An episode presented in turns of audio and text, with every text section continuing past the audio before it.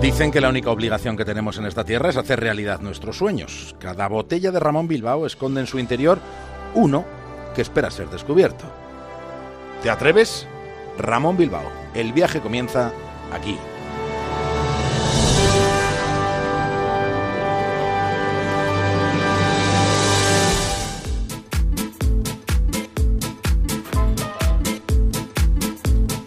Emprendemos viaje desde una estación de radio que tenemos dentro de un faro en el Cantábrico. Lo siguiente en la brújula es una conexión con Punta Norte, con Javier Cancho. Y en el capítulo de hoy, el crimen del conde de Villamediana.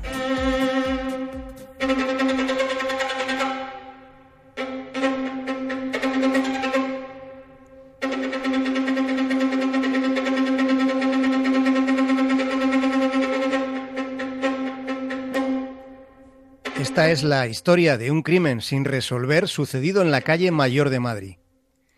Se trata de acontecimientos que de algún modo conciernen a ilustres personalidades del siglo de oro.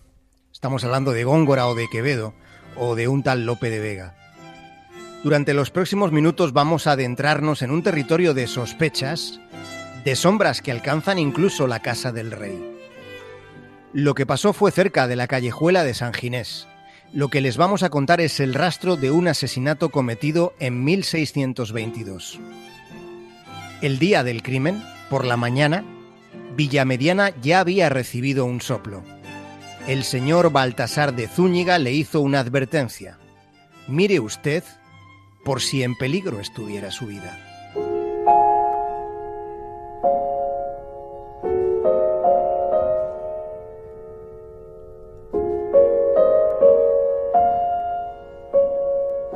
Juan de Tassi, el conde de Villamediana, nació en Lisboa, cuando su padre acompañaba a Felipe II tras la anexión de Portugal. Se casó el conde con doña Ana de Mendoza, que era descendiente del marqués de Santillana, y con ella tuvo varios hijos, pero ninguno sobrevivió, ni siquiera ella misma lo hizo. El conde ya era viudo cuando fue asesinado. Años antes de que llegase aquella noche, el conde de Villamediana repartía sus devaneos entre la poesía, las damas y los naipes. Juan de Tasis, conde de Villamediana, resultaba ser siempre el centro de atención en todas las reuniones de la corte.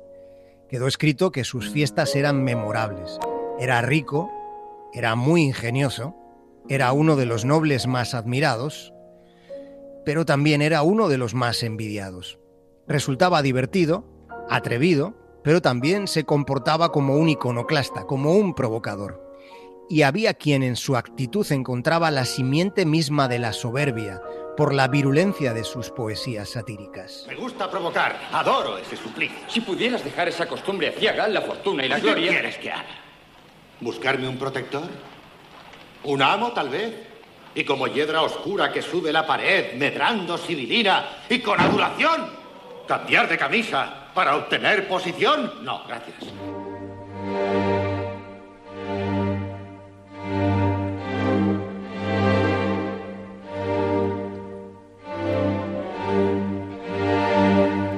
Avanzaba la carroza del conde por la calle Mayor. Era la noche del domingo 21 de agosto del año 1622. Y fue muy cerca de la Plaza Mayor de Madrid, que por entonces todavía no existía se inauguró cinco años después de que ocurrieran los hechos que ahora vamos a relatar. Avanzaba esa carroza que había partido del Alcázar de Madrid, que estaba donde hoy está el Palacio Real. Era noche cerrada cuando de súbito de un portal salió un hombre con la cara cubierta. Se encaramó al carruaje y con una ballesta apuntó al corazón del conde.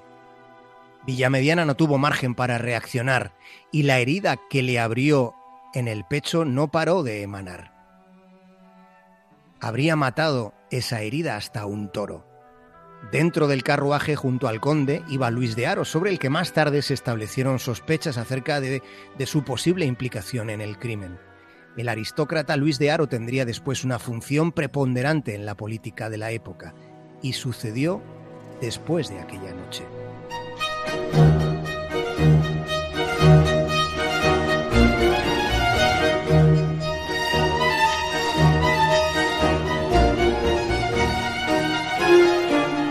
Tres hipótesis sobre el crimen del conde de Villamediana.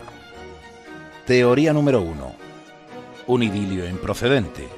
Cuenta la leyenda que la reina Isabel de Borbón miraba por un balcón del Alcázar en una reunión de la corte cuando de pronto alguien se acercó por su espalda y le tapó los ojos.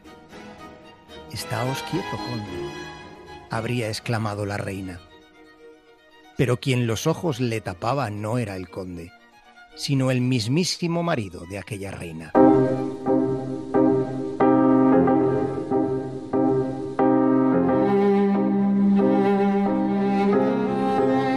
Una de las peripecias vinculadas a esta historia ocurrió durante una corrida de toros en la que el conde participó como rejoneador.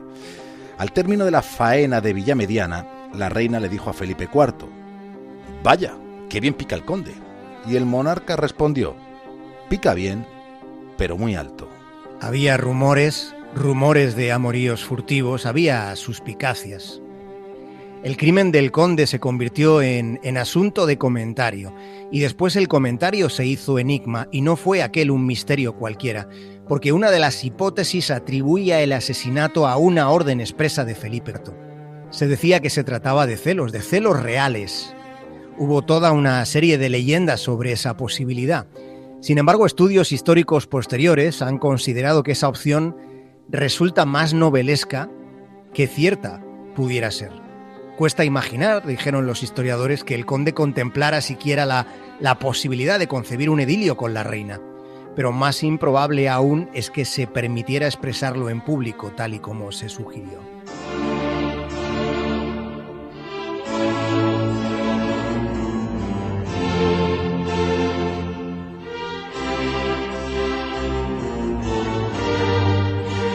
Teoría número 2 hipótesis de lo que en la época se llamaba un caso de sodomía. Al poco de la muerte del conde hubo un proceso. Ese juicio terminó con la sentencia y la ejecución de cinco criados del conde de Villamediana. El delito por el que resultaron condenados fue el mismo para los cinco. Se les acusó de sodomía. Varias centurias después de los hechos, se descubrió que hubo una orden expresa para que el caso no recibiera notoriedad pública. En el año 1928, el historiador Narciso Alonso dio recorrido a esta hipótesis y lo hizo planteando que pese a, las aventuras femeninas, el conde también podría haber tenido relaciones íntimas con el sexo masculino. Alonso establecía como posibilidad que su asesinato hubiera estado directamente relacionado con celos de alguno de sus amantes. Sin embargo, otros historiadores han puesto objeciones a este relato de los hechos, recordando que las acusaciones de sodomía en aquella época eran frecuentes entre contendientes dentro de la corte.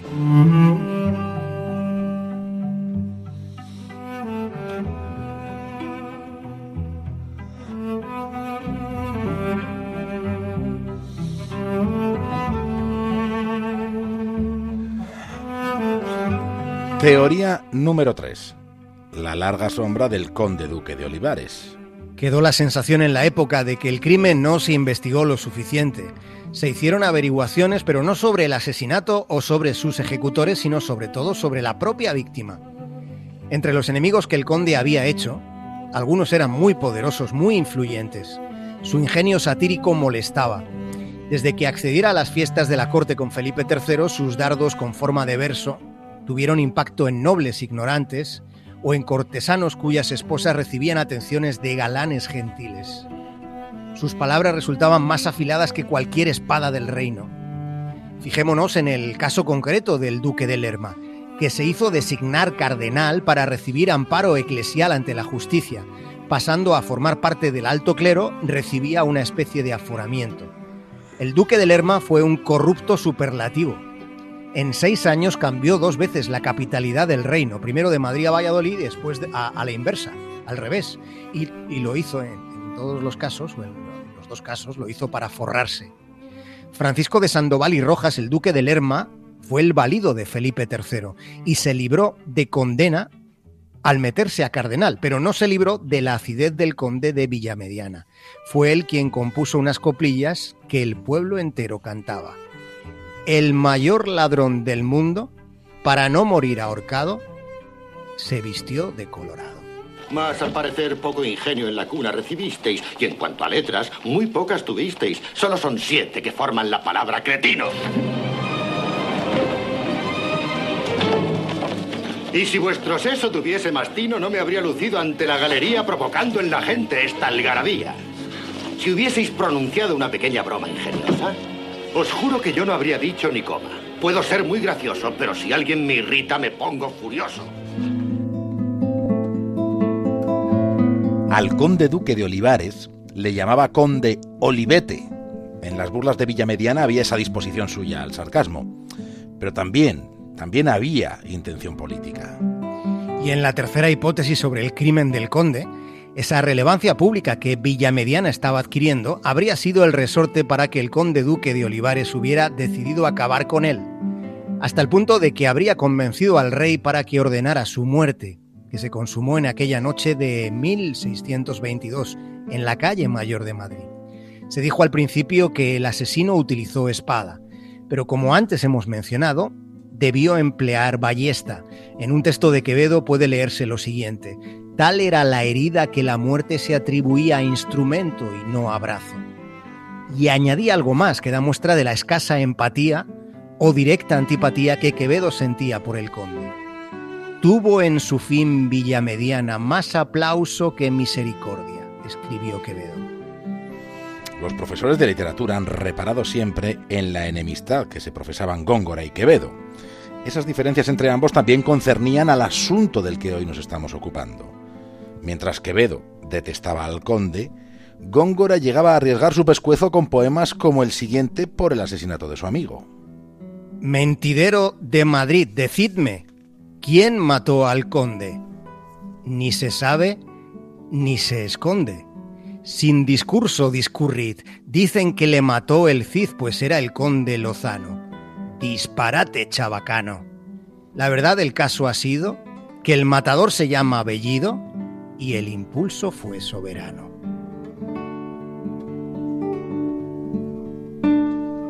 Por entonces, lo de soberano solo era cosa de reyes.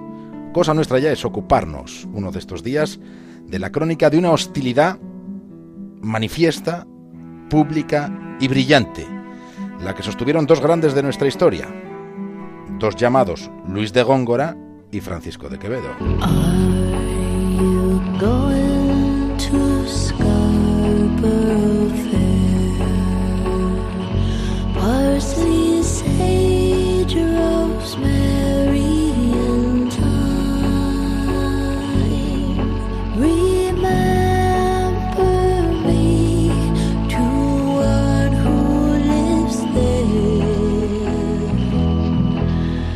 Hasta mañana, Javier Cancho. Un abrazo, David del Cura.